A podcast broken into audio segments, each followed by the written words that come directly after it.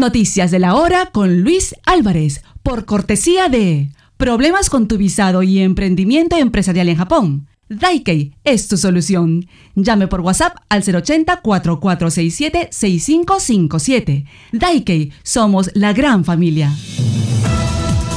Atención al pronóstico del tiempo para este miércoles 19 de abril en Japón. En Okinawa nublado durante la mañana y lluvia por la tarde. Nublado y lluvia en gran parte de Nishinihon, soleado en Kyushu. En Higashi Nihon y en Tohoku nublado y lluvia hasta las primeras horas de la mañana. Despejado durante el resto del día. Cielo nublado y lluvias en Hokkaido. Temperaturas que indican que Sapporo podría tener una mínima de 5 y una máxima de 12. Sendai espera una máxima de 21 grados. Atención, Nagoya, Kagoshima, Fukuoka y Naha, Okinawa tendrían una máxima de 25 grados. En esta parte de la región de Kanto, entre Tokio, Yokohama, Saitama y Maebashi en Gunma, la máxima sería de 26. Funcionarios del gobierno anunciaron esta tarde que los buzos de la Fuerza de Autodefensa Marítima de Japón encontraron un sexto cuerpo en el lecho marino que podría ser de una de las 10 personas que iban a bordo del helicóptero militar desaparecido en aguas de Okinawa hace 12 días. El hallazgo se realizó en los alrededores de la isla de Irabu por expertos en buceo de saturación, un método que permite a los buzos trabajar a grandes profundidades sin necesidad de someterse a descompresión periódica. Entre tanto, la Fuerza Terrestre de Autodefensa confirmó que el número de muertos en relación a la desaparición del helicóptero ha aumentado ya a cuatro. El resto aún está en condición de desaparecido.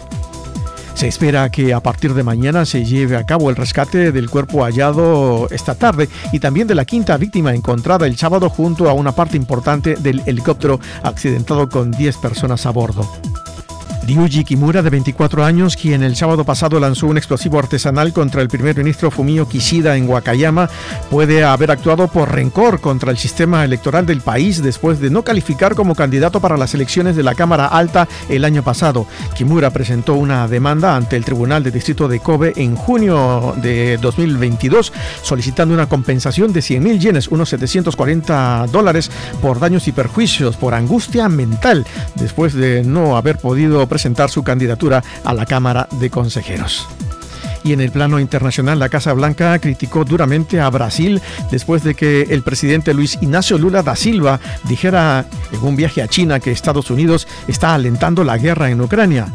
En este caso, Brasil está repitiendo como un loro propaganda rusa y china sin tener en cuenta los hechos, dijo a los periodistas un portavoz de la Casa Blanca. Vamos con el tipo de cambio en Tokio. El dólar se compra a 134,56 yenes y el euro a 147,83 yenes. Fueron las noticias de esta hora en Super Tokio Radio. Super Tokio Radio, siempre en tu corazón.